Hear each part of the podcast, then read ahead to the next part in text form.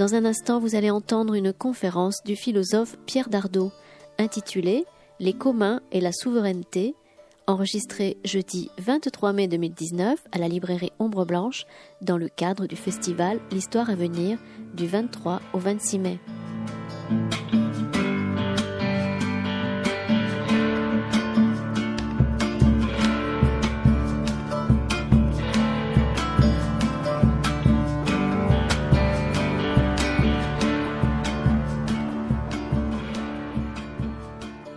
Vous êtes prêt, Pierre Dardot?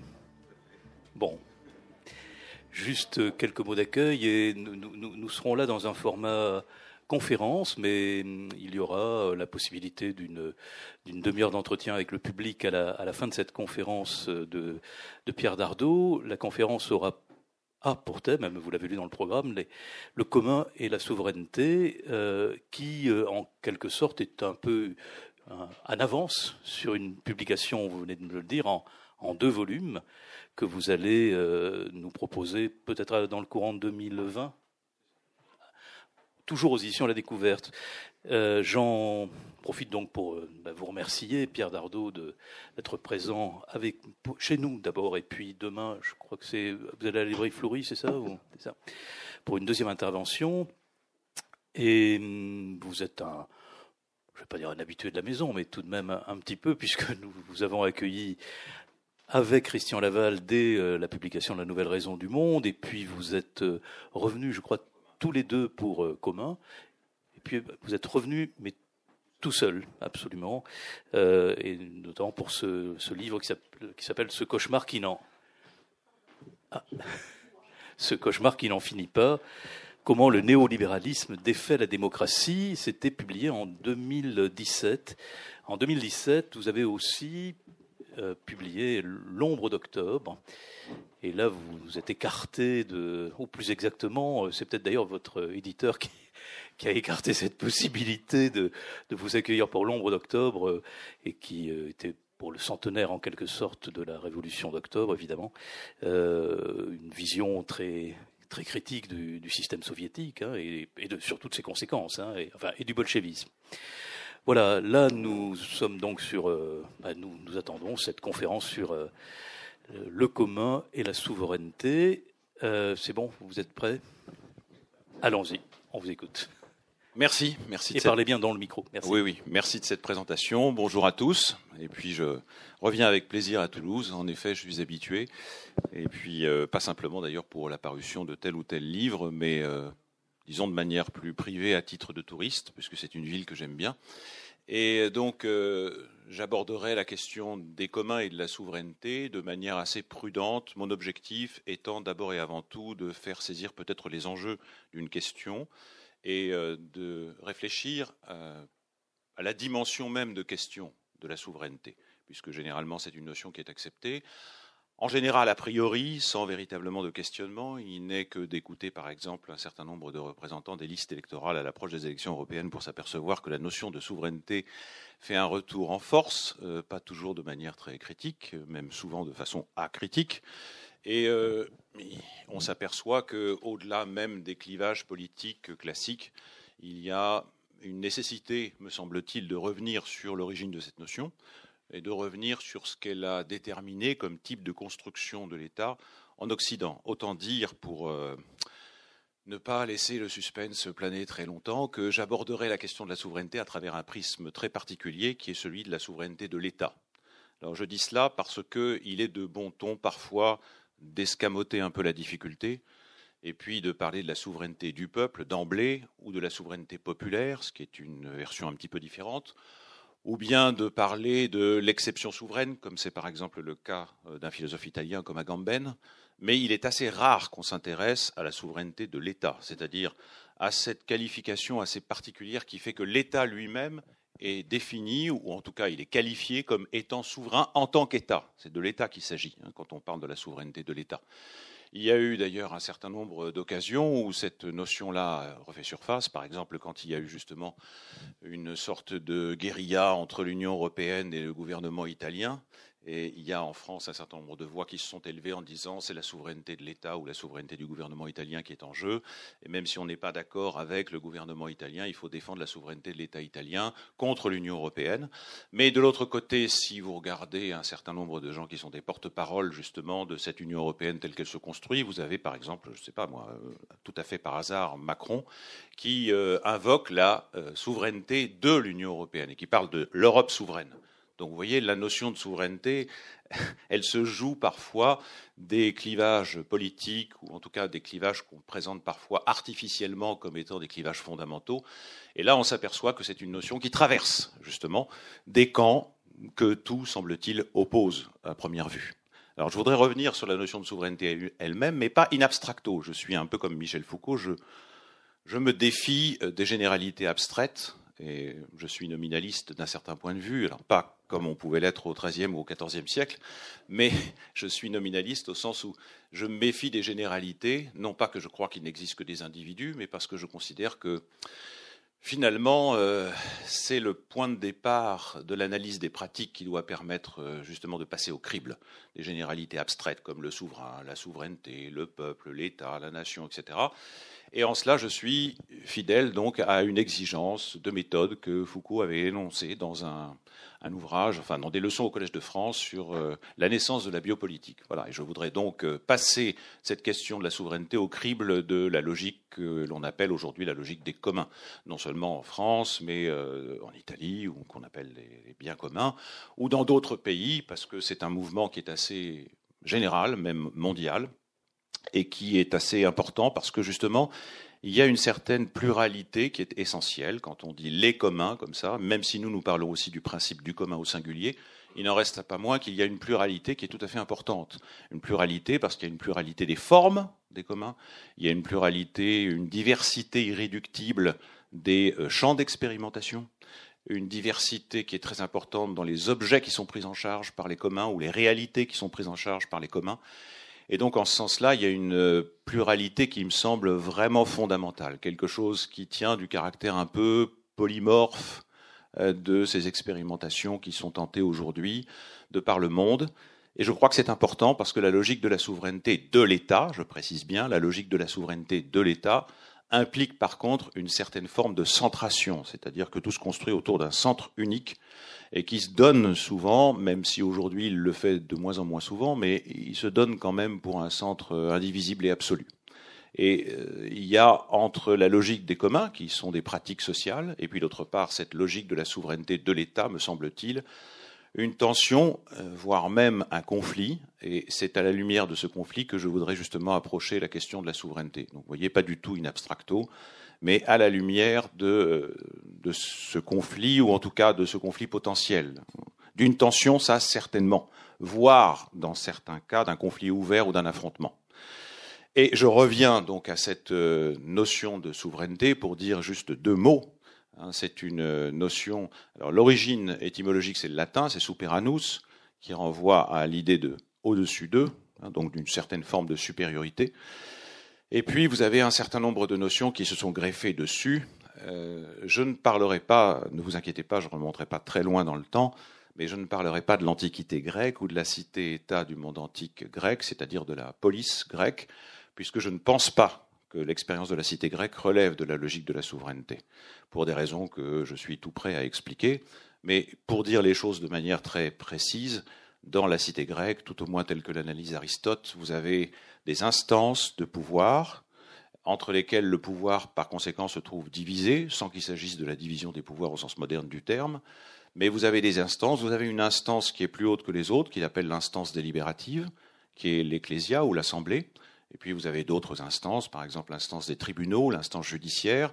Et puis vous avez une troisième instance qui est l'instance qu'on appelle exécutive, mais c'est un, bon, c'est un faux ami, c'est une fausse traduction, je crois, de la notion précisément qui est indiqué par les Grecs, euh, en fait, c'est euh, la composante de gouvernement. C'est les gouvernants. Voilà. Il y a les juges au tribunal, il y a les gouvernants, et puis il y a le régime de l'assemblée, c'est-à-dire de l'ecclésia, qui regroupe l'ensemble des citoyens. Voilà. On peut dire qu'il y a une instance qui est plus élevée que les autres. On peut dire que c'est l'ecclésia.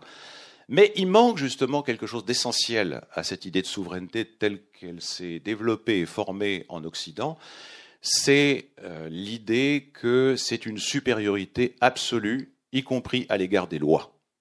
Et ça, c'est quelque chose de fondamental. Cette idée-là est complètement étrangère à la cité grecque.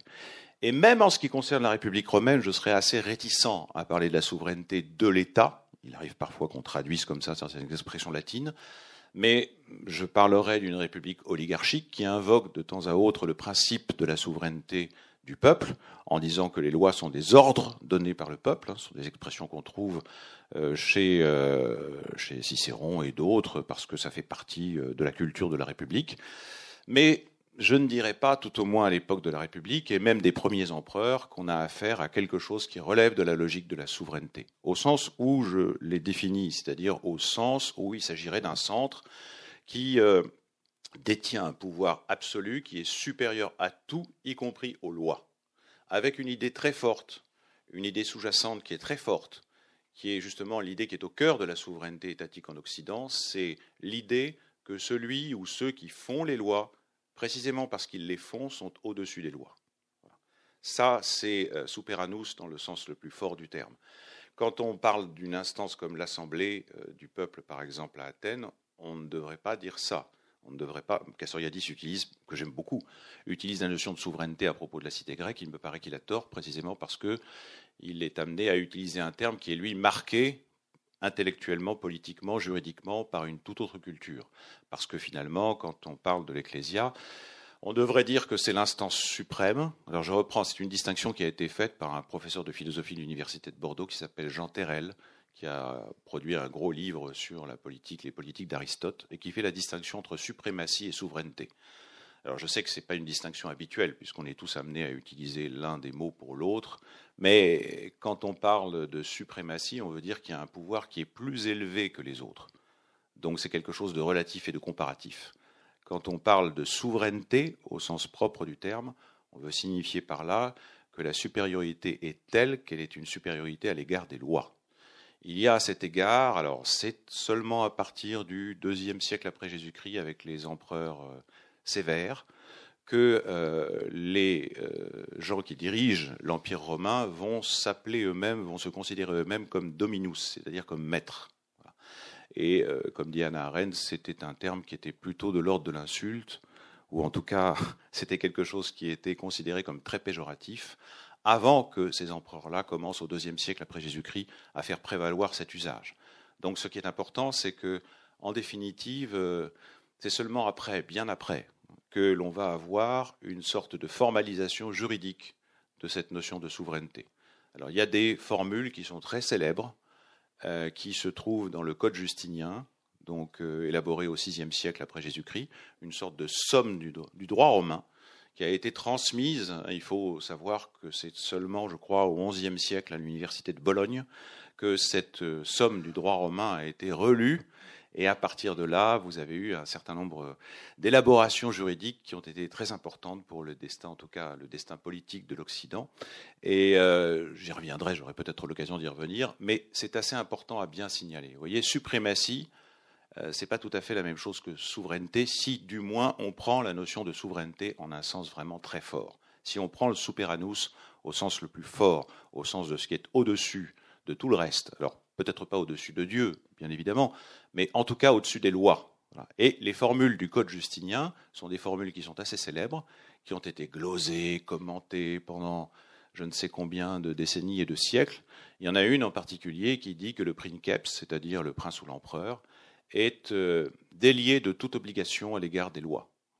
Legibus solutus est, solutus délié de toute obligation à l'égard des lois. Ça s'oppose à adligatus, qui en latin signifie précisément lié au sens de enchaîner, d'où ligature, lié, etc. Bon, mais ça a un sens très très fort, justement. Donc, n'être pas enchaîné, n'être pas lié par les lois, être libre de toute obligation à l'égard des lois. Donc, c'est la souveraineté au sens fort, c'est la supériorité relativement à toutes les lois. Donc, le fait que celui qui est vraiment souverain, ne doit pas être tenu d'obéir aux lois précisément parce qu'il est souverain. Vous voyez, c'est vraiment un sens très fort. Il n'y a rien au-dessus de lui. Euh, il n'y a absolument rien qui puisse valoir, rien qui puisse se constituer une limite à l'exercice de son pouvoir, si ce n'est des limites qui sont morales parfois, mais euh, elles tiennent ce qu'elles peuvent tenir. En tout cas, ce qui est important, c'est que la notion d'obligation se trouve précisément remise en cause à la base. Et ça, je crois, c'est très important, très très important. Parce que la logique des communs, alors de quelque côté qu'on la prenne, euh, c'est une logique qui est très différente. D'abord, si vous prenez les anciens communs, les, communs qu'on peut appeler euh, médiévaux, enfin, en regroupant des choses assez diverses sous ce terme-là, vous avez euh, des logiques qui sont celles de pratiques, qui sont des pratiques souvent qui relèvent de l'usage collectif, d'un certain nombre de terres, de bois, de forêts. Bon. Mais ce sont des logiques qui ne relèvent absolument pas d'une logique de centration autour d'un pouvoir qui serait absolu et qui s'exercerait justement indépendamment des lois, qui ne serait pas enchaîné par des lois ou à des lois.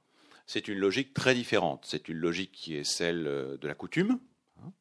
Il y a eu des travaux euh, assez précis là-dessus. Je pense en particulier à un ouvrage d'un historien anglais, Thomson, qui est consacré à la coutume des pauvres, euh, notamment en Angleterre, mais pas simplement, où il montre bien le statut euh, équivoque de la coutume au regard du droit. Pour les pauvres, c'était considéré comme une sorte de propriété qu'il fallait défendre contre les empiètements de ceux qui voulaient établir des clôtures, vous savez, les fameuses enclosures. Bon, et il y a, on peut dire, un conflit de plusieurs siècles. Ça n'est pas fini comme ça en un siècle, non. Ça commence au XIVe, XVe. Henri VIII, c'est certainement euh, quelque chose d'assez important dans euh, le déroulement de ce conflit. Mais euh, Thomson dit que jusqu'au début du XIXe siècle, il y a encore des communs.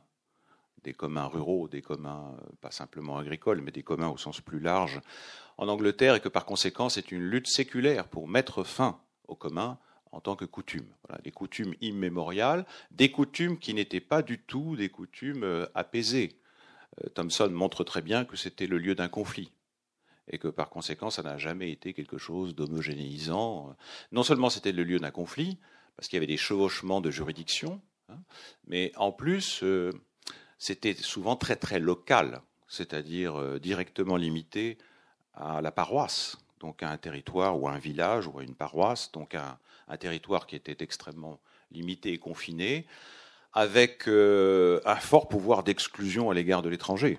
L'étranger pouvait signifier celui qui venait d'une autre paroisse ou d'un autre village. Donc, euh, il ne faut pas idéaliser les communs de cette époque-là. Il y a des choses assez remarquables qui ont pu être dites justement sur la réalité de ces communs-là. Mais il m'apparaît que la dimension conflictuelle est très importante. La coutume, contrairement à une certaine présentation, alors on est très habitué à ça en Angleterre, la, présentation du, droit coutumier comme étant un droit organique qui se perfectionne euh, à son propre rythme. Non, ça c'est une vision un peu idéalisée, un peu mythique, parce qu'en réalité c'était toujours conflictuel, toujours. Et pour une raison très simple, c'est que le territoire n'était pas du tout ce qu'il est devenu justement ensuite en Occident, c'est-à-dire l'espace de la souveraineté, mais c'était le territoire. Euh, au sens où il y avait, comment dirais-je, des, enchevêtrements de, juridictions, avec euh, justement des juridictions qui parfois entraient en conflit les unes avec les autres. Et vous avez une terre qui pouvait appartenir à un seigneur local et en même temps donner lieu périodiquement à intervalles réguliers à des usages collectifs. Donc ce n'est pas très simple de comprendre ça parce que nous sommes habitués à cette notion de la propriété au sens absolu du terme. C'est ensuite codifié dans un certain nombre de textes. Notre code civil, euh, le code civil italien ou d'autres euh, ne font pas exception à cet égard. Il y a cette espèce de fétichisation de la souveraineté, justement au sens presque de l'emprise du maître sur la chose qui lui appartient, absolument, qui fait que vous voyez entre la propriété privée et d'autre part la souveraineté politique, il y a un rapport qui est assez direct et me semble-t-il assez étroit. Ça ne veut pas dire que les deux sont identiques ou assimilables, mais ça veut dire que vous avez. On parlait par exemple en latin, on disait le, dominus, donc, et on parlait du dominium pour désigner justement la propriété, la sphère dans laquelle s'exerçait le droit de propriété du maître. Et donc le dominus exerçait justement sa maîtrise sur la chose ou sur les choses qui appartenaient à son dominium. Mais euh, ça, c'est intéressant parce qu'il arrivait parfois au latin, euh, aux juristes romains aussi, de parler justement de l'emprise du maître au sens privé sur la chose qui lui appartenait comme d'une sorte de quasi-souveraineté. Entre la souveraineté étatique et la souveraineté du maître privé, il y a un rapport qui est assez étroit. encore une fois, ça n'est pas assimilable, mais il y a beaucoup trop de gens, me semble-t-il, qui ont construit une sorte de barrière ou de muraille entre le dominium et l'imperium. L'imperium, c'est le terme romain par lequel on désigne justement le pouvoir étatique, le pouvoir de commandement étatique, et puis d'autre part le dominium, c'est le maître privé qui exerce justement son emprise sans partage sur la chose. Les deux, il y a une logique, en tout cas, il y a peut-être une quasi-homologie entre les deux, mais euh, il m'apparaît que euh, ce n'est pas du tout la logique des communs, pas du tout. Alors c'est pas du tout la logique des anciens communs, coutumiers, pas du tout du tout. Euh, et c'est a fortiori, et pour des raisons assez faciles à comprendre, pas du tout la logique qui est celle des communs contemporains.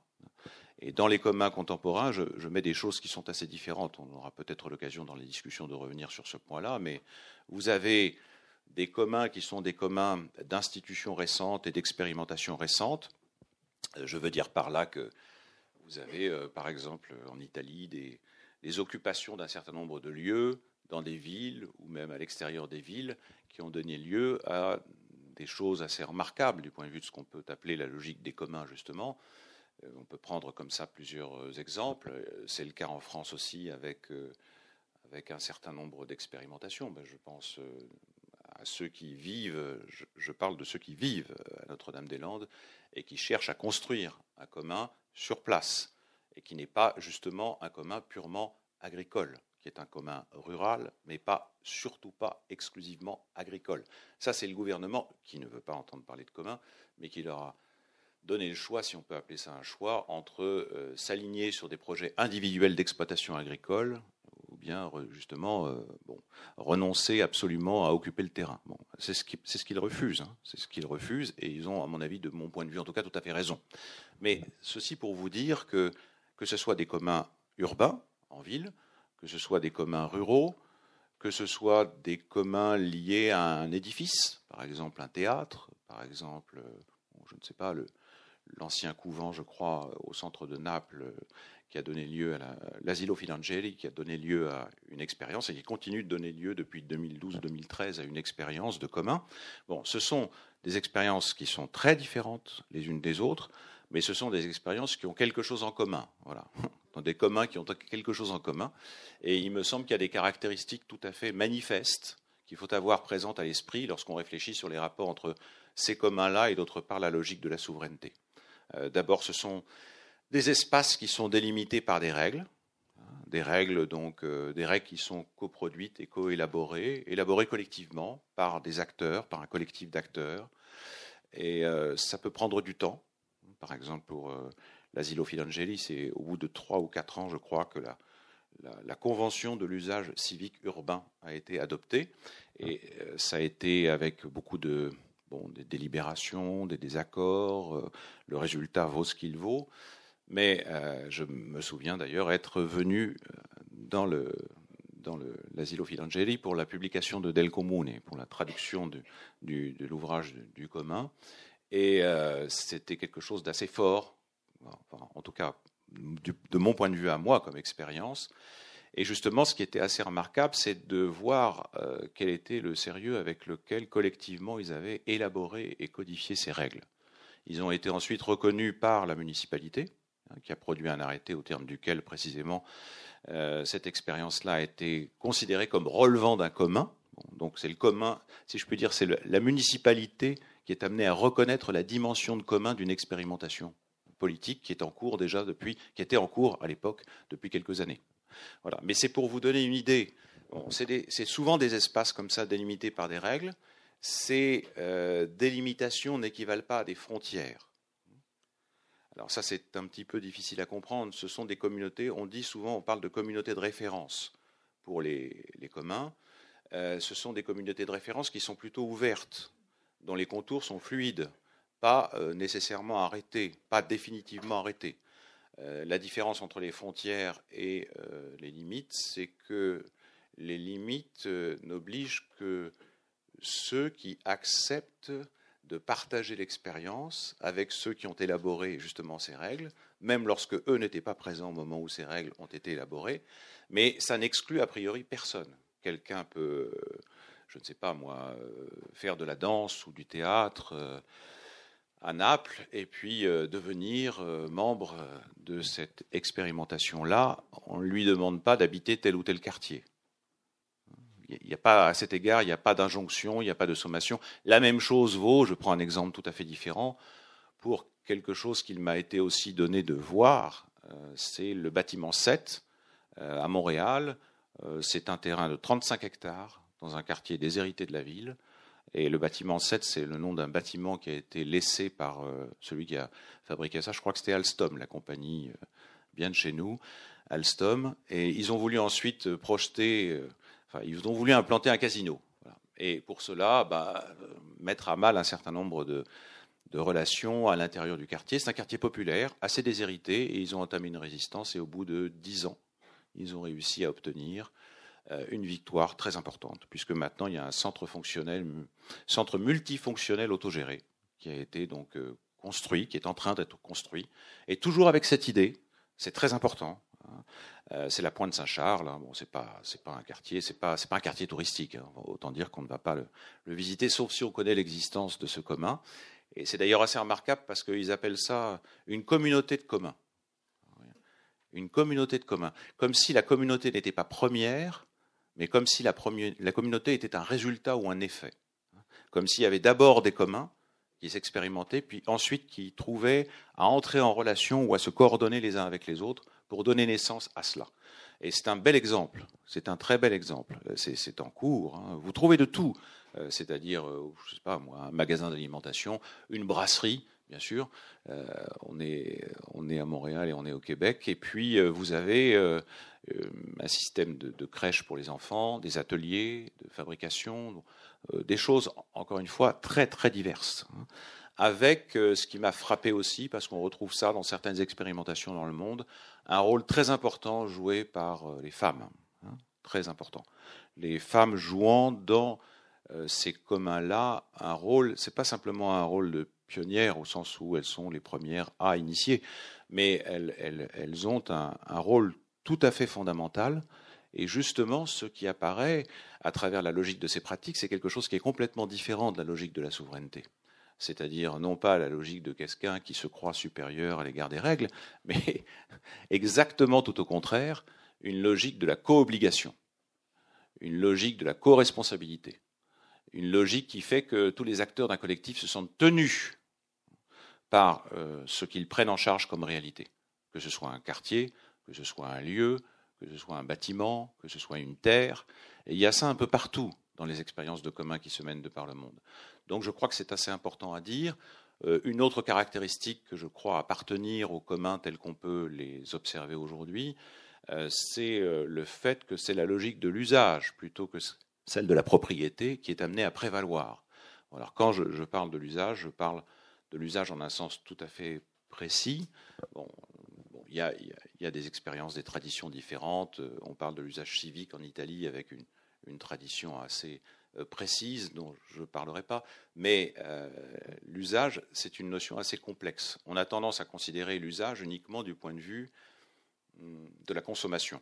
Parce qu'aujourd'hui, bon, l'acception, l'acception, j'allais dire, très courant, rarement répandue, c'est celle de, l'usager comme consommateur ou comme client, voire pire, hein, l'usager comme client. Bon. Et donc c'est un rapport en fait euh, d'usage, celui qui prévaut dans les communs aujourd'hui, qui est très différent. C'est plutôt une logique de la vigilance, de la protection, de la préservation, de la veille, du soin. Voilà. Et donc euh, une logique qui est une antipode de celle de la souveraineté, telle que je l'ai bon, dressée, enfin en tout cas établie de manière assez rapide. Et puis euh, il y a cette idée aussi qui me paraît très importante que ce n'est pas un ensemble de sujets qui font face à une chose ou à des objets.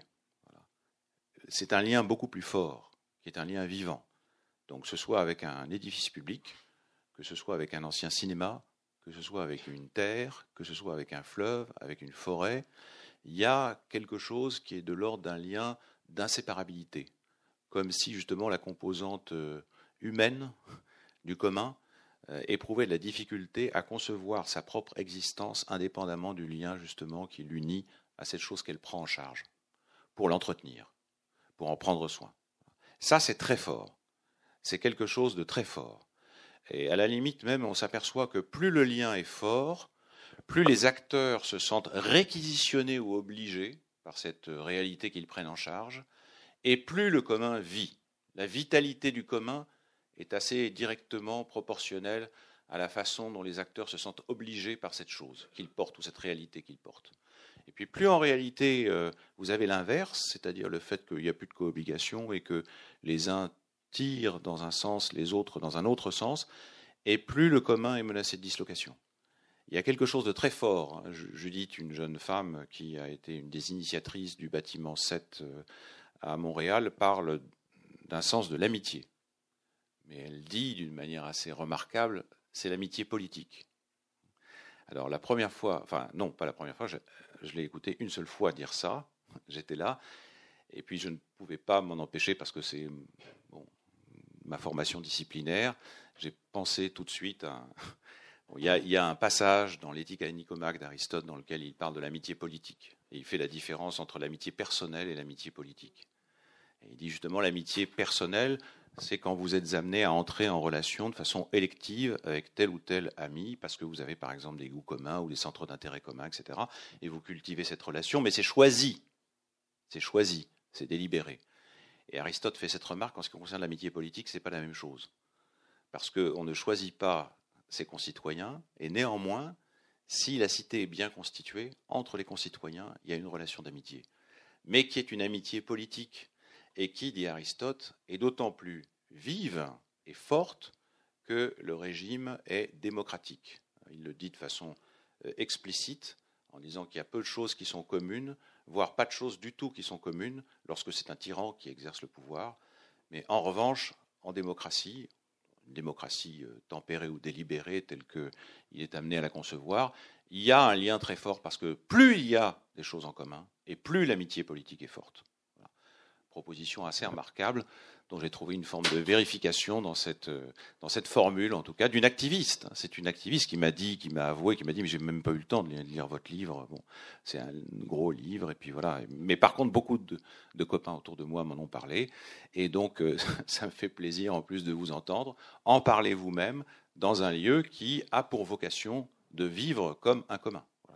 Donc tout ceci pour vous dire que ce sont des expériences qui sont très diverses, mais on peut mettre en évidence comme ça quelques caractéristiques. Et il y en a une qui me paraît très très forte, qui fait que nous parlons du principe du commun au singulier, c'est le fait qu'il y ait question de la démocratie, mais au sens le plus fort du terme.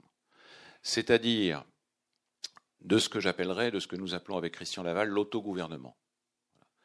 Alors l'autogouvernement, euh, l'autogouvernement, qu'est-ce que ça veut dire? Euh, ça n'est pas la démocratie représentative. Là-dessus, euh, à peu près toutes les expériences de commun mettent en évidence que ça n'est pas du tout réductible, c'est le moins qu'on puisse dire, à la démocratie représentative. Mais euh, autogouvernement, ça n'est pas, vous savez, il y a des gens parfois qui parlent de la démocratie et quand ils énumèrent les formes de la démocratie, ils parlent de la démocratie au sens plébiscitaire comme étant le summum de la démocratie. Mais la question avec le plébiscite, c'est la question de savoir qui a l'initiative de la question. L'autogouvernement, c'est pas ça. L'autogouvernement, ça veut dire que l'initiative de la question appartient à ceux qui, justement, exercent cette forme de gouvernement. Donc l'autogouvernement des communs, vous voyez, c'est quelque chose à prendre vraiment au sens le plus fort du terme. Et ça euh, vaut la peine d'être remarqué. Ça se retrouve aussi bien au Chili que euh, dans d'autres endroits de l'Amérique latine que j'ai pu visiter, qu'au Canada, au Québec, euh, et puis bien sûr dans différents pays d'Europe.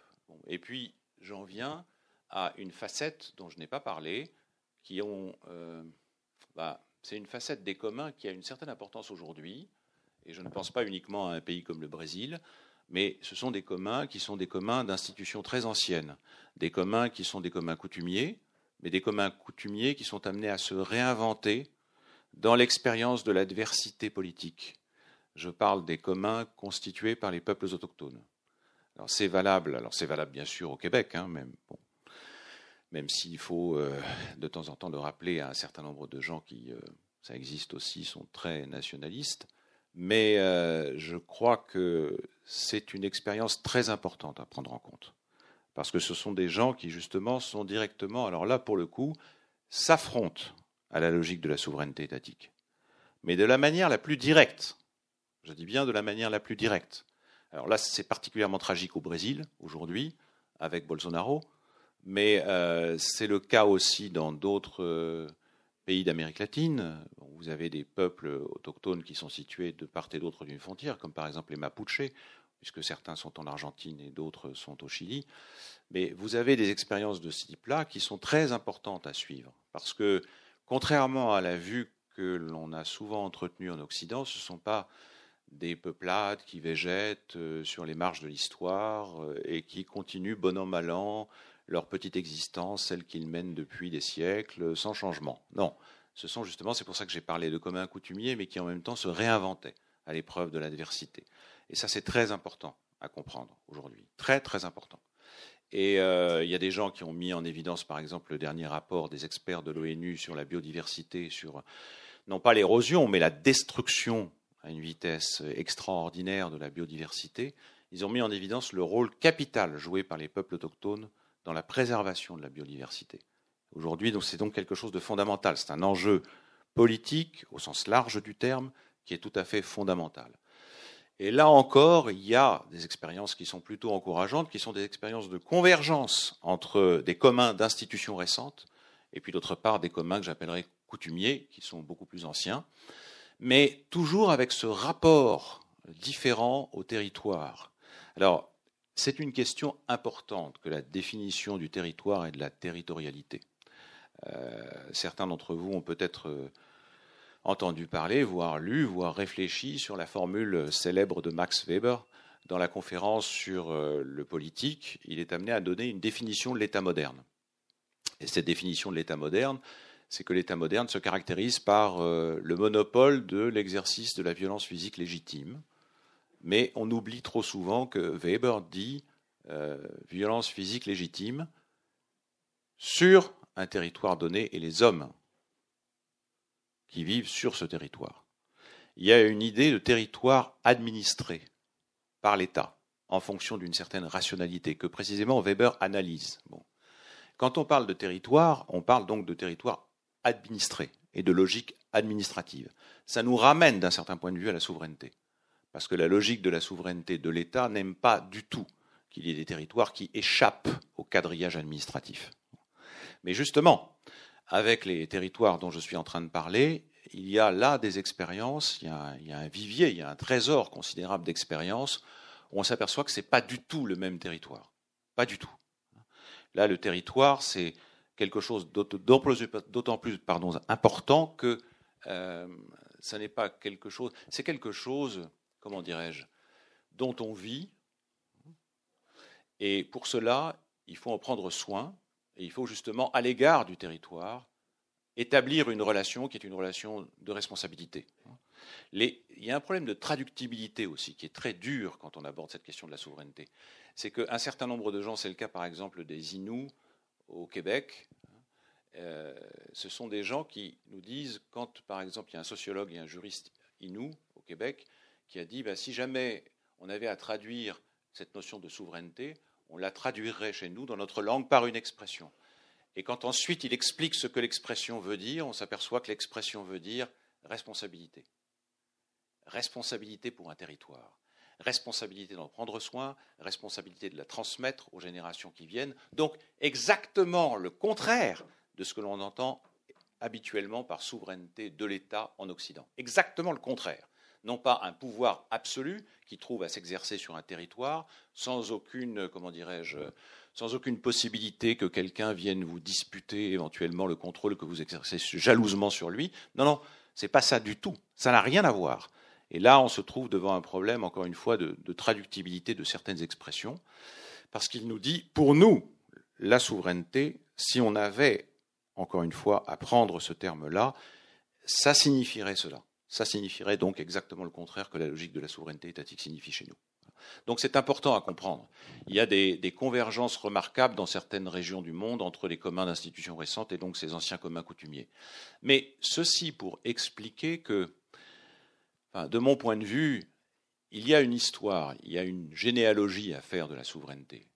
Pas une généalogie au sens où une généalogie des concepts. Il y a une généalogie à faire au sens foucaldien du terme, qui est une façon donc de comprendre comment des événements se sont produits à une certaine période de notre histoire et euh, ont décidé de certaines bifurcations, de certains embranchements.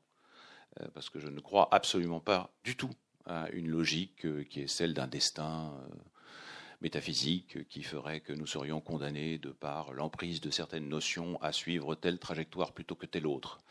Mais il y a des embranchements, il y a des événements contingents et ce sont des événements qu'il nous faut considérer avec euh, beaucoup euh, d'attention, parce qu'ils nous forcent à remettre en cause ce qui nous apparaît comme étant inévitable et nécessaire aujourd'hui.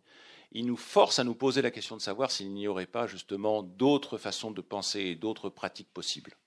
Hein, ils nous, nous forcent à cela. J'en prends un, je n'ai pas le temps de, considérer toute la, toute la chaîne, et, je ne sais pas s'il y a une chaîne d'ailleurs. Hein. Mais il y a un événement euh, qui s'est produit en 1075 en Europe, hein, qui est un événement, à mon avis, assez important. Il y a un juriste euh, américain qui est un, grand chercheur, de mon point de vue, euh, qui s'appelle Berman, qui a produit donc un ouvrage monumental en deux tomes. le premier date de 1983 euh, et c'est un ouvrage qui porte sur ce qu'il appelle la révolution papale, hein, et qui porte particulièrement sur 1075. Vous savez, ce qu'on appelle souvent la réforme grégorienne. Il parle de Grégoire VII, et justement, il insiste sur le fait que, contrairement à la façon euh, assez atténuée dont on parle, les historiens en particulier de l'Église, de l'intérieur de l'Église. On parlait de ça en disant c'était une réforme. Lui insiste au contraire sur le grand bouleversement que ça a représenté, en disant c'est un véritable coup de force juridique qui a été à l'origine de la création des systèmes de droit en Occident, dans la mesure où ensuite les États séculiers ont cherché à se construire en imitant le modèle qui a été constitué par l'Église-État de la papauté, par Grégoire VII. Alors c'est un peu long à expliquer, mais ce qui est très intéressant, c'est que vous avez un document qui s'appelle le Dictatus Papae, dans lequel justement le pape est amené. Alors au début, c'est un texte qu'il a écrit pour son usage propre. Il n'avait pas du tout l'intention de le publier. Et ensuite, il l'a publié. C'est presque devenu une sorte de manifeste de la révolution papale, comme dit euh, Berman. Et dans ce texte-là, il s'auto-attribue la plénitude du pouvoir. Il y avait une, expression euh, latine qu'on utilisait beaucoup, qui était plenitudo potestatis, c'est-à-dire la plénitude du pouvoir. Voilà je m'attribue la plénitude du pouvoir. C'était même pas. il a fait une, sorte de campagne, si je puis dire, de 25 ans avant de décider tout cela, mais ça a été mûri. Et c'est quelque chose d'assez remarquable parce qu'il y affirme justement un pouvoir qui est un pouvoir, alors là, de supériorité par rapport aux empereurs et rois, et les choses ne sont pas passées comme ça euh, tout d'un coup. Hein. Ça a été un processus assez long et assez complexe. Mais 1075, c'est un événement qui est assez important dans la construction de cette logique de la souveraineté étatique. Parce qu'ensuite, c'est assez. Bon, Giacomo Toleschini pourrait parler de ça beaucoup mieux que moi à propos du XIIIe siècle et du XIVe siècle. Mais euh, je, je, crois que c'est une, une histoire qui est assez mouvementée et très intéressante. Parce que cette revendication, cette auto-attribution du pouvoir, de la plénitude du pouvoir, avec tout ce qui va avec, est quelque chose d'assez extraordinaire. Ça produit des guerres, ça produit bien sûr ce qu'on appelle la querelle des investitures entre les empereurs et puis Henri IV en particulier, Saint-Empire romain germanique, et d'autre part donc Grégoire VII. Mais ensuite, ça va déclencher des réactions. Bon, euh, alors, c'est pas mon propos et je ne peux pas entrer dans le détail de ces choses-là, mais il y a une succession d'événements qui sont quand même très très importants à comprendre et qui montrent que c'est là quelque chose qui est sans doute une sorte de point de départ. Ce n'est pas la Grèce, certainement pas. Ce n'est même pas la République oligarchique qui était celle de la Rome de l'Antiquité. Peut-être davantage le droit romain tardif qui est celui de l'Empire, et encore. Mais euh, là, il y a quelque chose en effet qui se produit et qui va ensuite euh, déclencher donc un certain nombre de phénomènes avec euh, ce qui se passe bon, dans un pays comme l'Angleterre, avec Henri II, dans un pays comme la France. Alors vous avez Philippe Auguste, Philippe le Bel, etc. Bon, et l'importance qui va être confiée de plus en plus aux légistes, c'est-à-dire à ceux qui, de l'intérieur de la monarchie, vont être amenés à, élaborer le droit. Hein. certains en s'inspirant d'ailleurs du modèle que constitue le droit de l'Église, c'est-à-dire le droit canon, mais avec des querelles, bien sûr, très très importantes et très fortes. Mais ce qui est surtout, me semble-t-il, décisif, c'est de comprendre qu'il y a là une sorte d'engrenage des pratiques. Parce que la souveraineté, c'est aussi une affaire de pratique à la tête de l'État. C'est aussi une affaire de pratique. Les communs sont une affaire de pratique, mais il y a des pratiques de souveraineté. Il y a des pratiques qui relèvent de ce que Foucault appelle le régime de la souveraineté. Et ce qui est assez intéressant, c'est que d'ailleurs Foucault qui nous a beaucoup inspiré, parle très peu de la souveraineté. Il en parle très peu. Il parle beaucoup d'autres régimes de pouvoir. Il parle du régime de pouvoir disciplinaire, vous savez, les fameuses institutions, les asiles, les prisons, les hôpitaux, etc. Il parle beaucoup de la gouvernementalité au sens où elle émerge au XVIIIe, euh, selon lui. Il parle très peu de la souveraineté, très très peu. Il y a quelques pages au début d'un cours du Collège de France qui s'appelle Le pouvoir psychiatrique, en 73 où il parle de la souveraineté et du régime de la souveraineté. Et là, il fait référence à un ouvrage, il parle de la souveraineté en disant oui, c'est un régime assez complexe dans lequel le souverain est amené à la fois à prélever sur ces sujets et en même temps à dépenser pour assurer leur sécurité, etc. Et puis, tout à coup, il y a une référence à Kantorowicz et aux deux corps du roi, à l'ouvrage majeur de Kantorowicz, et il dit ce qui est important euh, dans cet exercice de la souveraineté, dans ce régime de souveraineté, euh, c'est le fait qu'on a une certaine individualisation du pouvoir par le haut. Mais quand il parle d'individualisation, il dit attention, je ne veux pas parler de l'individualité physique ou somatique, qui est celle du souverain considéré dans sa personne particulière. Je veux parler de ce qui est le corps et en même temps le cœur, c'est-à-dire la permanence de l'État. La permanence de l'État. Et c'est à ça qu'il faut réfléchir quand on, quand on réfléchit à la logique de la souveraineté. Il y a une définition, alors que l'on cite souvent en philosophie en France, parce qu'elle émane de Jean Baudin, à la fin euh, du XVIe siècle, 1572-73, hein, vous avez une définition qui est assez remarquable, qui dit justement euh, que la souveraineté, c'est la puissance absolue et perpétuelle d'une république. Absolue et perpétuelle. Deux caractères. La perpétuité, donc la permanence dont parle Foucault, et en même temps le caractère absolu au sens où c'est solutus par rapport aux lois, justement, le fait de faire les lois et par conséquent d'être au-dessus des lois, puisque celui qui fait les lois ne peut pas être subordonné aux lois. Voilà. Ça, c'est quelque chose d'assez remarquable. Vous voyez, donc c'est une présentation qui n'a pas d'autre euh, ambition et fonction que d'introduire un petit peu la discussion ou la réflexion sur cette question qui est assez difficile, mais c'est pour, euh, pour mettre en évidence que euh, la logique de la souveraineté est quelque chose d'assez difficile à pénétrer. Euh, j'aime bien l'expression de Kantorowicz quand il parle, c'est un, petit recueil de textes qui s'appelle, c'est moins connu que les, corps du roi, les deux corps du roi, c'est un, petit recueil de textes qui s'appelle Mourir pour la patrie et autres essais, dans lequel il parle de la mystique de l'État, du mysticisme étatique.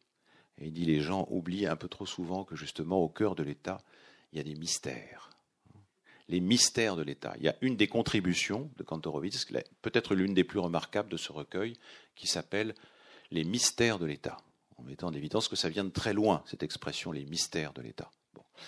Mais parfois, à écouter euh, le discours de certains euh, au lendemain de, de l'incendie de Notre-Dame de Paris, je me disais que nous n'étions pas très loin finalement des mystères de l'État. Voilà.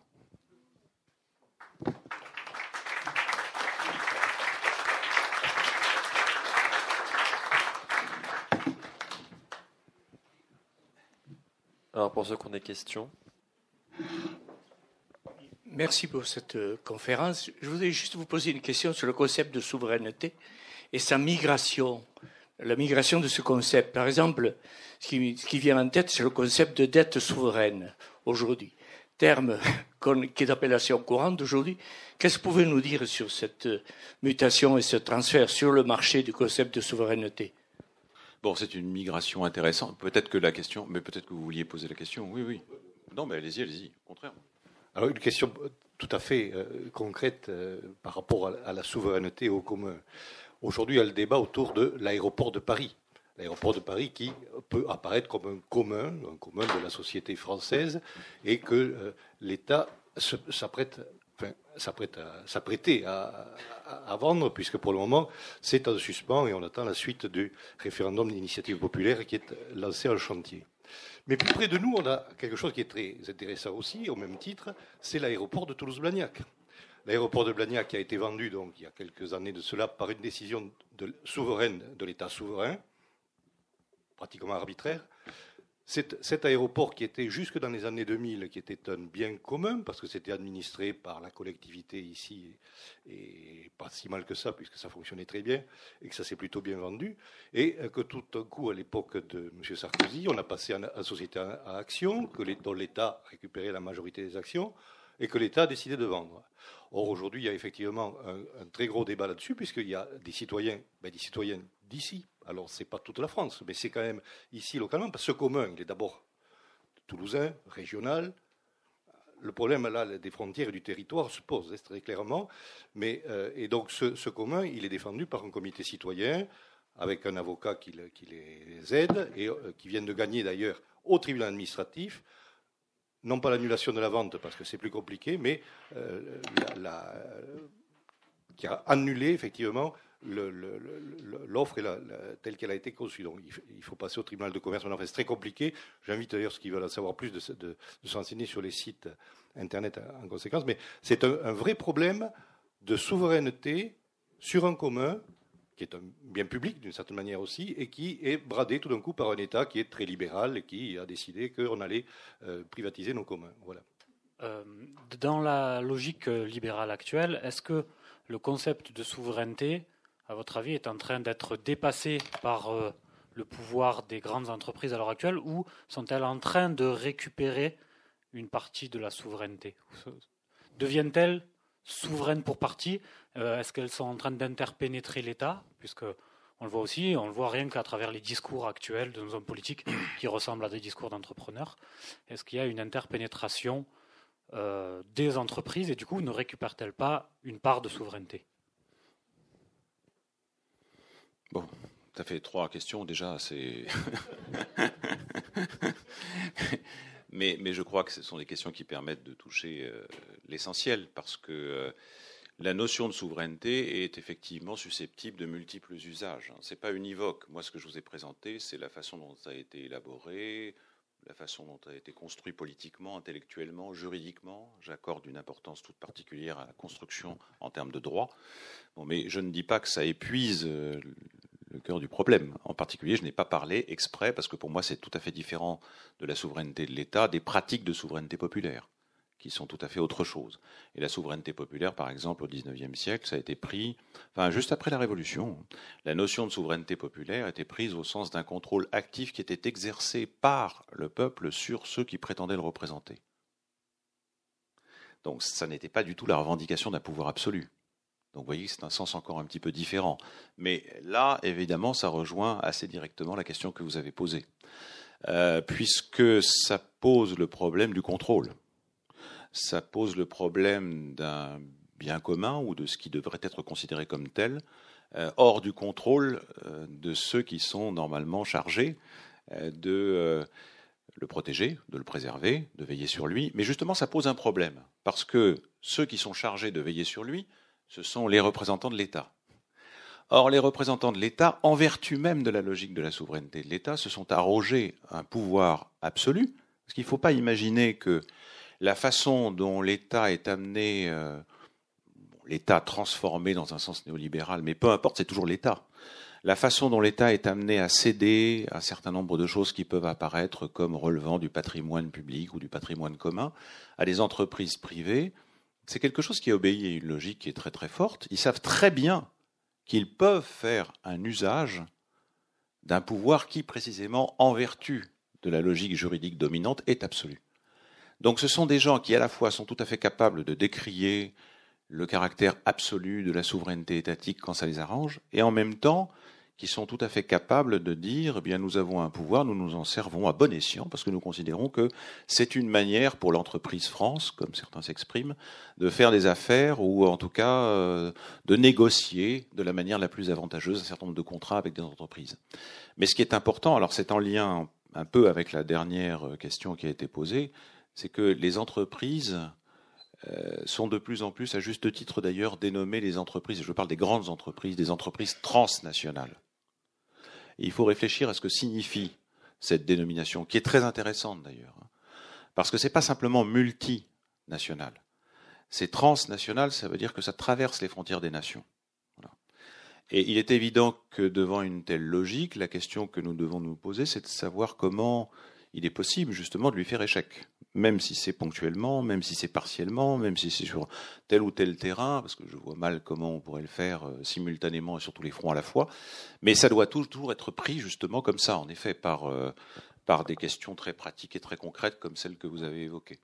Alors, est-ce que l'aéroport de Paris, est-ce que l'aéroport de Toulouse sont des biens communs? Ils devraient l'être. Hein. Mais s'ils l'étaient véritablement, à ce moment-là, il aurait été beaucoup plus difficile à l'État et à ses représentants de s'en décharger c'est-à-dire qu'il n'aurait pas pu à ce moment-là euh, le vendre ou le céder. Bon. Euh, donc euh, la question est plutôt de savoir comment faire pour que ça devienne, que ce soit véritablement reconnu et institué comme un commun. Et ce que vous avez dit est très important. Vous avez parlé d'un comité de citoyens qui se donne des armes juridiques avec des avocats. Ça, ça me semble être la bonne voie. C'est ça qui fait que justement il y a une pratique qui est une pratique de contrôle qui émane des citoyens eux-mêmes, et c'est la seule manière je, crois, hein, de poser cette question de façon pratique. J'opposerai donc en ce sens-là les pratiques de souveraineté populaire, qui sont des pratiques de contrôle collectif exercées par les citoyens, à la souveraineté de l'État. Pour moi, ça ne fait aucun doute qu'à cet égard, vous voyez, on utilise le même terme, on parle de souveraineté, mais ça n'a plus la même signification. Et si vous parlez de contrôle, à ce moment-là, c'est plus facilement compatible et conciliable avec ce que j'ai dit sur les peuples autochtones. Si vous dites au contraire que c'est un pouvoir absolu exercé par une administration sur un territoire, là, ça sera beaucoup plus difficile à concilier.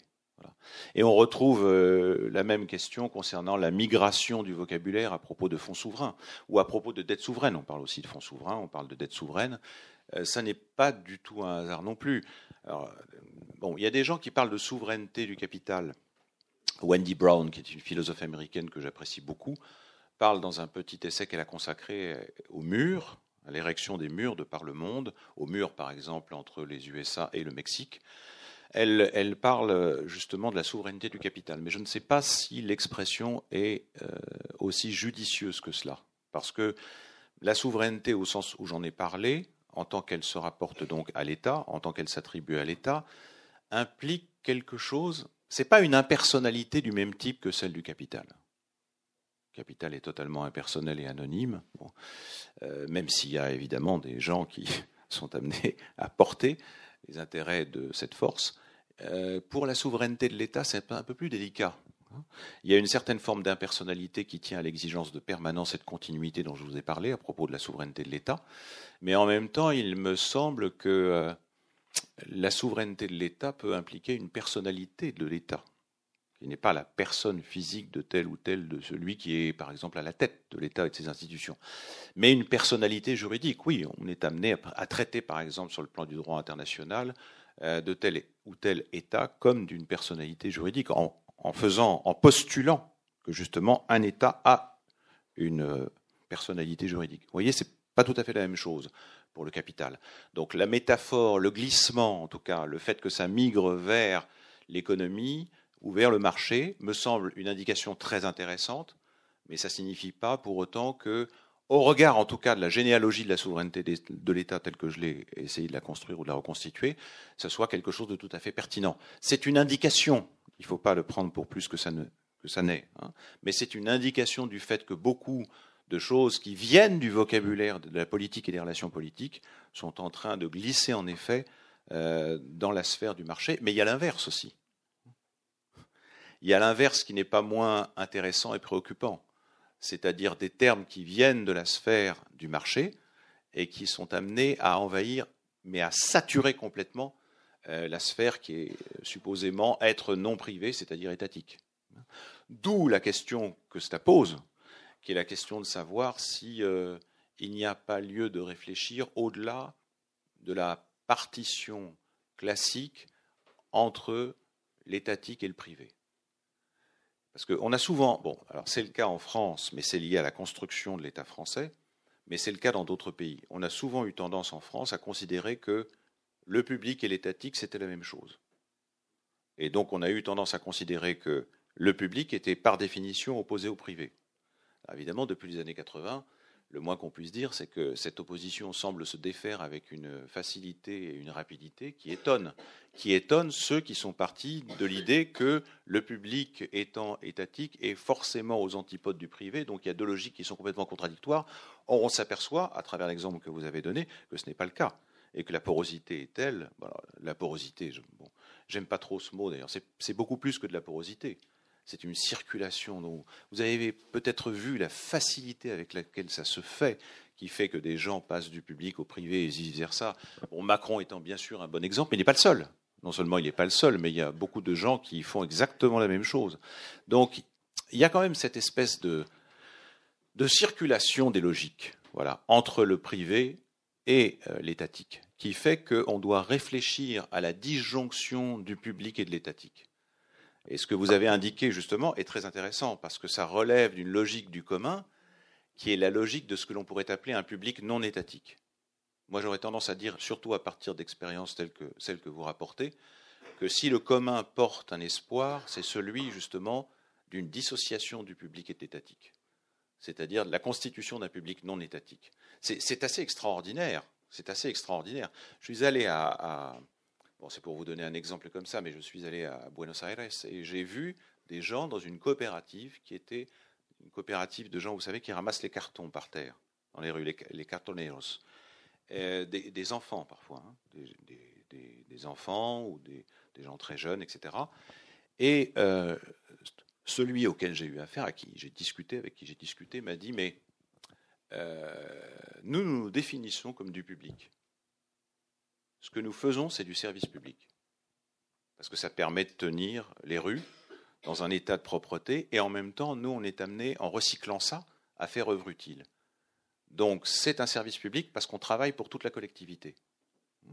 Mais ça n'est pas reconnu, et c'est donc un service public qui ne reçoit aucune subvention de l'État.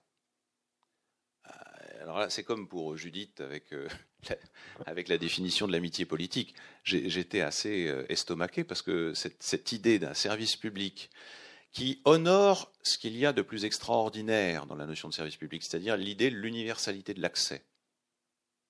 L'idée que justement, ça doit être accessible à tous et qu'on travaille pour tous, sans exception aucune.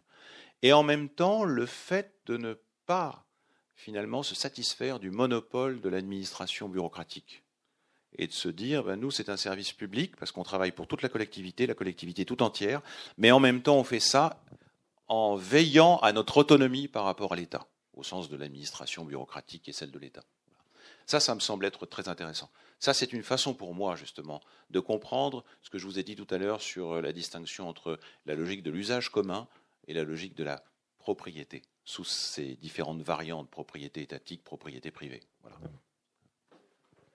Euh, oui, je voulais, euh, je voulais savoir si on peut, si vous considérez que la commune de Paris et les communes euh, de province au XIXe siècle sont un exemple de commun. De commun avant le commun. oui, bah, dans commune, il y, y, a, quand même une racine qui est commun. Euh, et il n'est pas du tout indifférent que justement euh, l'unité politique de base s'appelle euh, la commune. Alors une des raisons qui font que par exemple en Italie on parle, bon c'est une des peut-être c'est pas un accident linguistique mais on dit on dit beni comuni les, biens communs. Et comuni c'est les municipalités. Hein, c'est les communes au sens voilà de la municipalité du municipe comme on disait à propos justement des Romains dont j'ai parlé et c'est très important, oui, à considérer, bien sûr.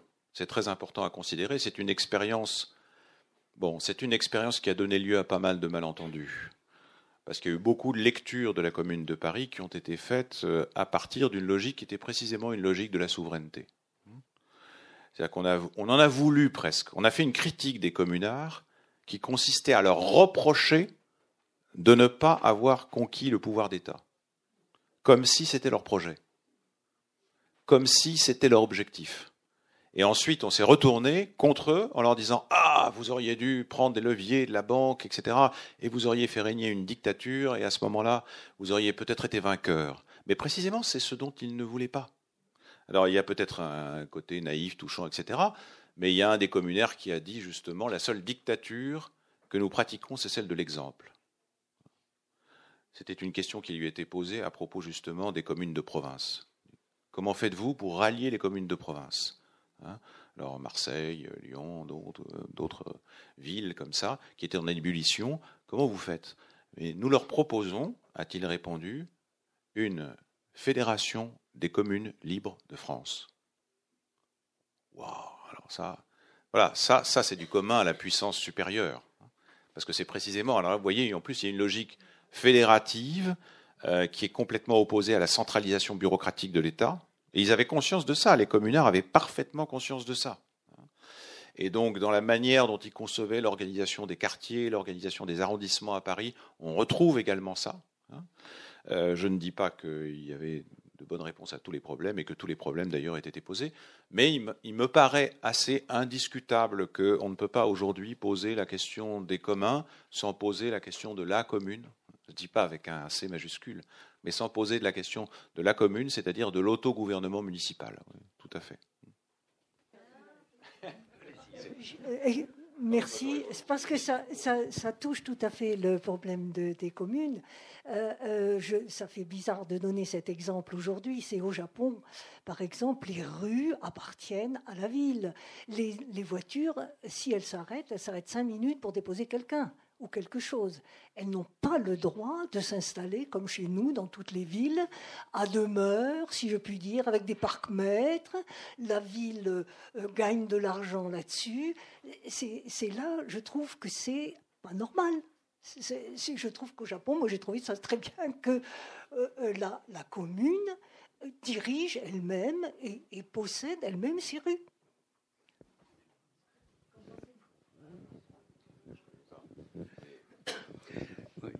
Bonjour, à vous écouter, j'ai l'impression qu'il y a une euh, incompatibilité ou une antinomie radicale entre la logique de, euh, souveraine et la logique des communs. L'émergence des communs, qui, n'est pas, qui est assez récente quand même, au sens où vous l'entendez, serait-elle alors à l'origine, enfin, ferait-elle euh, des communs des, ferments révolutionnaires, comme l'indique le sous-titre de votre livre commun. Ben oui, bien sûr. Ben Il y avait une, autre question, peut-être par l'autre trois comme ça, parce que si. Ah, alors.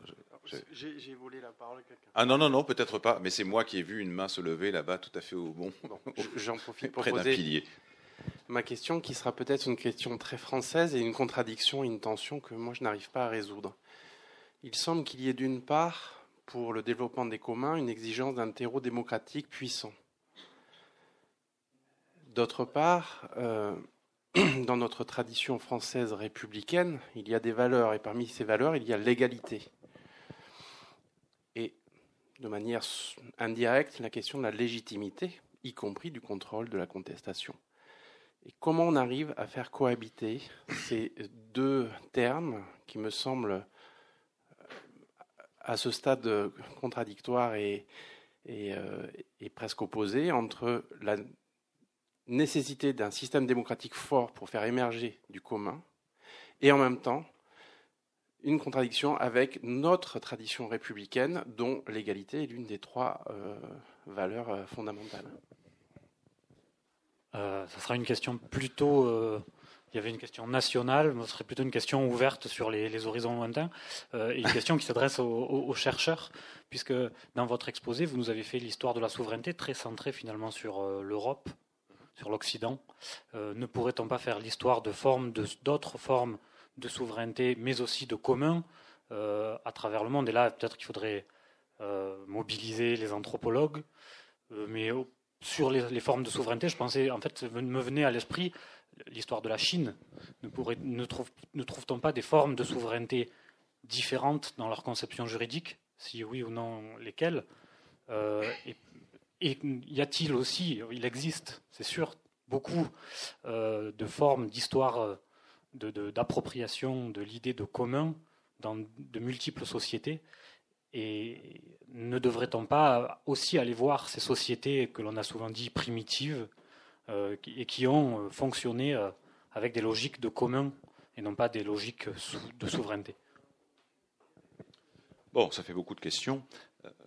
Je reprends un peu dans l'ordre comme ça. Le Japon, je dois dire que je ne connais absolument pas. Donc, simplement, la question que je vous poserai en retour, c'est la question de savoir ce que signifie la propriété des rues par la municipalité.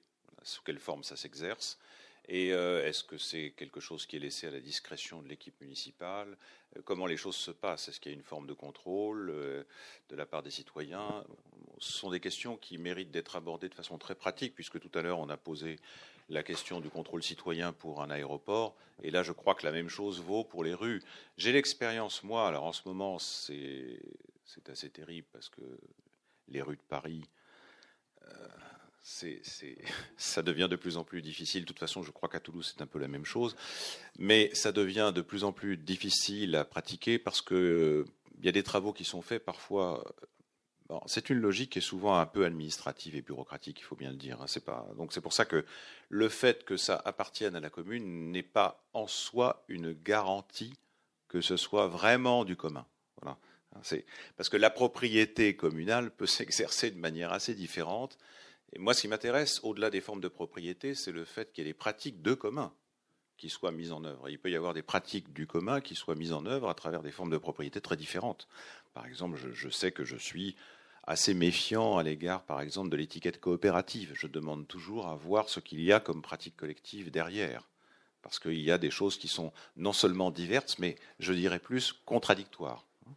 Il y a des grandes coopératives qui se comportent comme des entreprises capitalistes. Simplement, elles préservent les principes de la coopérative à l'intérieur de, de ce qui est le noyau. Et puis par contre, toutes les filiales, ça devient euh, exactement soumis à la loi du marché comme les autres. Donc je fais très attention à ça, toujours, les pratiques. Hein. Donc là, je, ne sais pas, il faudrait que je sois au courant des pratiques qui euh, prévalent ou qui existent au Japon à l'échelle municipale. J'ai vu en tout cas au Québec, il y a une chose qui m'a surprise. Un jour, je suis tombé complètement en arrêt parce qu'un copain m'a dit, bah, tu vois, là, on peut prendre cette voiture-là, il suffit d'indiquer. Ça s'appelait Commune Auto.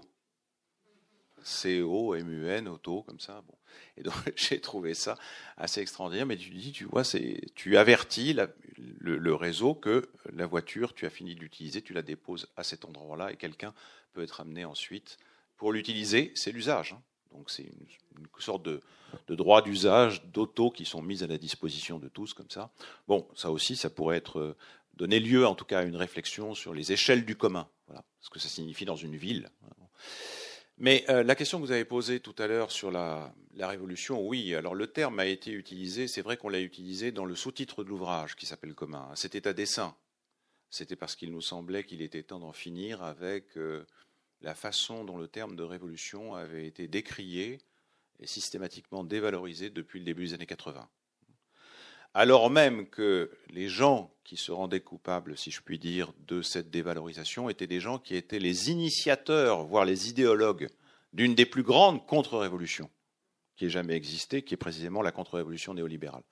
Donc voilà, donc c'est pour réhabiliter un petit peu ce terme de révolution, mais nous l'avons pris en un sens qui ne renvoie pas du tout à l'expérience de l'insurrection d'octobre 1917.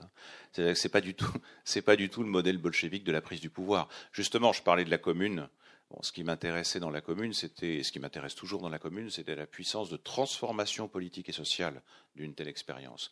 Donc, quand on parle de révolution, c'est à l'échelle du siècle, puisqu'on parle de la révolution au XXIe siècle. Hein. C'était une manière de faire écho à un ouvrage de Proudhon qui s'appelait La Révolution au XIXe siècle. Voilà.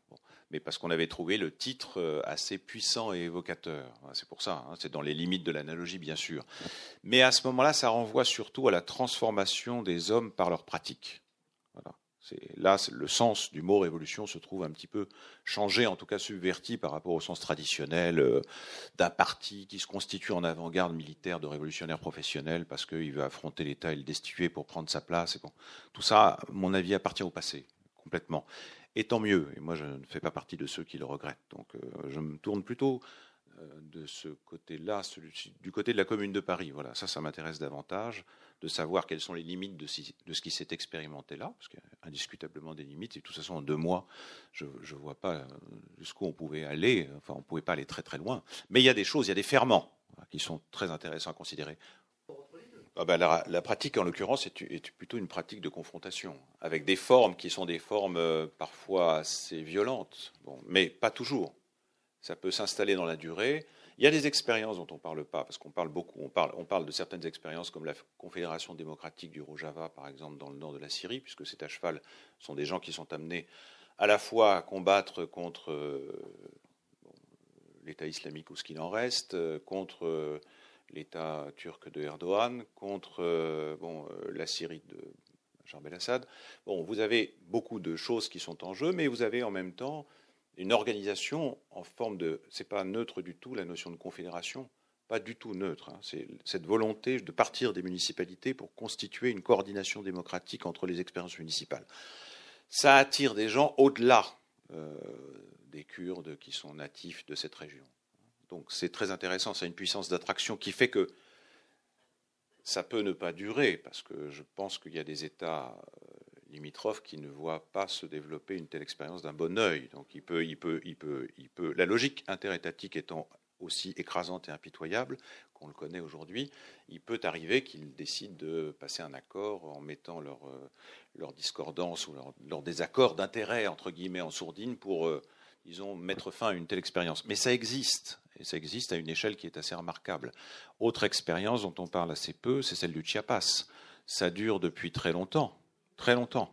Et vous avez euh, là aussi une expérience qui est une expérience d'autogouvernement populaire, avec des limites, ça va de soi, mais qui est intéressante à suivre. Et euh, j'étais assez frappé quand ils ont lancé un appel juste après l'élection du nouveau président du Mexique en disant attention, attention, ne vous laissez pas avoir parce que le programme euh, de ce type de gouvernement, c'est un programme extractiviste, développementiste et productiviste qui ne rompra pas avec la logique des gouvernements précédents. Et donc, nous, nous avons euh, tout intérêt à, surveiller de très près ce qui va se passer et à ne pas faire de confiance euh, à ce gouvernement, pas plus qu'au précédent. Mais là aussi, c'est une logique assez différente. Vous voyez, vous avez raison en ce sens que c'est des, expérimentations partielles, parfois avec des zones de confrontation ouvertes, avec la logique qui est celle de la souveraineté de l'État, euh, ça vaut aussi pour les sociétés dites archaïques. Enfin, j'aime pas beaucoup ce terme, pas du tout même. Mais je prends un autre exemple. Il y a quelqu'un qu'on a présenté en France, certains milieux ou certains partis ont présenté ce, bon, j'allais dire ce type-là. Bon, c'est Raphaël Correa, c'est l'ancien, l'ancien président de l'Équateur, comme, comme quelqu'un qui était très très progressiste, etc. C'est quand même quelqu'un en 2016 qui n'a pas hésité à envoyer l'armée, l'armée avec des hélicoptères, des chars, contre les Indiens, les tribus Achuar, celles du nord euh, de la Colombie, près de l'équateur, la Colombie, etc. Donc ce sont, des, ce sont des choses qui sont assez importantes à prendre en compte parce que là aussi, on voit que la logique de la souveraineté de l'État, prise au sens le plus strict, permet, autorise à l'État de faire un peu ce qu'il veut, parce qu'il considère que c'est de son intérêt d'implanter telle ou telle entreprise d'extraction. Bon, je donne un exemple que j'ai donné la dernière fois. Je, bah, crois que c'était à Toulouse. Quelqu'un m'avait posé une question. Euh, c'était sur l'Amérique latine. C'était une réserve d'eau qui est la troisième réserve d'eau potable du monde, qui se trouve à la frontière entre trois pays. Euh, l'Uruguay, l'Argentine, etc. Et c'est l'aquifère, on appelle ça l'aquifère Guarani, du nom justement des tribus qui ont été exterminées au Paraguay à la fin du 19e siècle, et dans une guerre terrible. Et c'est quand même incroyable. La logique interétatique prévalant, chacun des États cherche à faire venir une entreprise euh, transnationale ou multinationale étrangère pour leur donner l'autorisation de pomper à volonté dans cette réserve d'eau potable qui devrait être considérée comme un bien commun pour ces trois pays-là. Et euh, il y a euh, un pays qui l'a fait pour une entreprise finnoise de fabrication de pâte à papier. Et les autres se disent, au lieu de se dire, bon, on arrête ça euh, et on tâche de faire en sorte de, faire échec à cette logique infernale, c'est la surenchère. Et chacun des autres États, des deux autres États, dit ah bah, puisque lui a fait ça, ben, moi je vais essayer d'attirer une autre entreprise qui sera, ça, nous rapportera peut-être davantage de fonds, etc. Donc ça c'est terrible. C'est vraiment une, une logique qui est complètement aux antipodes du commun. Alors l'Espagne, oui, bien sûr, l'Espagne, mais bon, l'Espagne. Euh, bon, je prends un autre exemple comme ça avant de répondre à la question qui a été posée, qui me paraît très importante sur euh, le principe de l'égalité. Mais euh, quand je suis arrivé à Montevideo, il y avait une, une querelle publique parce qu'il y avait un milliardaire argentin qui voulait inaugurer une nouvelle ligne de bouquet-bus. Alors, le bouquet-bus, pour euh, ceux qui savent, vous, traversez le Rio de la Plata, comme ça, c'est à deux heures, une sorte de gros ferry, comme ça. Et c'est effectivement quelque chose d'assez juteux, puisque euh, de part et d'autre du Rio de la Plata, la circulation est assez intense. Et lui voulait que ce soit une entreprise entièrement privée, construite à partir de ses fonds. Et une des réponses euh, d'une partie de la gauche uruguayenne a consisté à dire non, non, on est contre l'entreprise purement privée, on veut que ce soit une concession de la part de l'État. Personne n'a demandé leur avis aux gens qui vivent sur place, c'est-à-dire aux riverains. Et finalement, ça a suscité une telle levée de bouclier qu'ils ont abandonné purement et simplement le projet. Alors qu'ils avaient mis tout le monde devant l'alternative, ou bien concession de l'État, ou bien privatisation. Ce qui est terrible, c'est que justement la logique du commun, et alors là, foulé au pied, mais alors superbement, sans, l'ombre d'une hésitation. Alors, sur la question fondamentale qui est celle de l'égalité, ben, on revient à la question des services publics, d'un certain point de vue. Euh, services publics, vous savez, il y a, même si on ne sait pas toujours en France qu'il y a eu cette espèce d'hésitation, service public, ça veut, ça veut pouvoir dire service du public, c'est-à-dire au service de la collectivité dans son entier, avec le principe qui est celui d'égalité mais ça peut être pris en un sens purement étatique. Et à ce moment-là, c'est l'administration étatique qui est maîtresse et qui a le monopole. Évidemment, ce n'est pas du tout indifférent. Normalement, dans service, servicium, vous avez une notion latine qui est très très forte. Je dis bien qui est très très forte. Il y a un juriste français qui euh, s'appelait Léon Duguy, au début du XXe siècle, qui avait forgé cette idée-là, que les services publics étaient une obligation de l'État. Je dis bien, les services publics sont une obligation de l'État. Si les services publics sont une obligation de l'État, c'est-à-dire si les services publics doivent réellement s'imposer à l'État lui-même, à ce moment-là, ça signifie que l'État n'est pas du tout en position de maître, il ne peut pas décider justement d'en faire ou de ne pas en assurer, ou d'en faire tout en ne faisant pas en sorte qu'il fonctionne euh, positivement pour le bien de la communauté, etc. Donc c'est une obligation. Obligation, ça veut dire que c'est en contradiction avec l'idée forte que j'ai exposée de la souveraineté de l'État. L'idée que l'État a des obligations positives à l'égard de ses citoyens qui sont des obligations en termes de services publics est une idée qui est incompatible avec la logique de la souveraineté de l'État. Donc pour reprendre votre, votre question, mais moi je suis tout à fait pour la logique de l'égalité. Au contraire, je considère qu'il n'y a que la coordination démocratique des communs qui est capable de faire prévaloir la logique de l'égalité. C'est peut-être une, différence avec l'idée que vous invoquez de la République au sens, je ne sais pas d'ailleurs dans quel sens vous la prenez, parce que moi je ne suis pas contre la notion de res publica, mais euh, la notion de chose publique, vous savez, même les Romains disaient quand ils parlaient de la res publica, euh, certains disaient c'était la res populi, c'est-à-dire la chose du peuple, et puis d'autres en faisaient euh, l'expression d'une sorte de raison d'État qui était supérieure au peuple. Bon. Et donc on retrouve toujours ces débats-là dans l'idée même de République, dans l'idée qu'on peut se faire de la, de la République et de ce qu'est la République. Mais je vais vous donner, pour, pour vous faire comprendre ça, hein, euh, en Italie, il y a justement un Premier ministre qui s'appelle Salvini. Euh, on lui prête un nationalisme, il revendique d'ailleurs le nationalisme. C'est surtout un, un nationalisme qui, est, qui a un versant très négatif, anti-Union européenne et anti-migrants. Mais quand vous regardez, alors c'est quelque chose qui est en, je ne sais pas si c'est quelque chose qui est en discussion dès maintenant, il y a un projet de loi sur l'autonomie des trois grandes régions de l'Italie. L'autonomie des trois grandes régions de l'Italie, avec euh, donc dans le projet une région nord dont l'économie se trouve de fait intégrée à l'Union européenne, qui est la plus riche, qui rappelle justement euh, le, beau, le, bel, âge de la, de la, Ligue du Nord, de la Padanie. C'était sa clientèle électorale. Et puis de l'autre, vous avez la région un peu du centre, avec les Marches et la Toscane. et puis ensuite vous avez tout le sud. Mais quand vous entrez dans le détail du projet, vous vous apercevez que ça se fait au détriment de quoi? De l'égalité des citoyens devant l'impôt. Parce que c'est une façon. Alors, ce qui est extraordinaire, hein, donc c'est un, nationaliste hein, autoritaire, à bien des égards, anti-Union européenne et anti-migrant, qui est amené à porter un projet de loi sur la réorganisation de l'État italien dans un sens totalement inégalitaire. Ça, c'est à méditer. Parce qu'on associe trop souvent en France, on dit ah le nationalisme autoritaire, c'est toujours associé à ceux qui veulent la centralisation la plus extrême de l'État. Mais pas du tout. Il suffit que l'État soit fort au regard des missions qu'on lui confère pour que par ailleurs on puisse se permettre d'accepter une autonomie négociée avec des pouvoirs qui sont différenciés. Parce que là, l'autonomie des trois régions en Italie, ce sont des pouvoirs qui sont très différenciés, plus que même différenciés. Alors là, je dirais que c'est la consécration d'une logique d'inégalité des citoyens, en particulier devant l'impôt. Et donc euh, c'est exactement le contraire de ce que, me semble-t-il, la logique du commun devrait faire prévaloir. Donc je ne vois pas de contradiction. Voilà, c'est pour dire que je ne vois pas de contradiction. Thank you.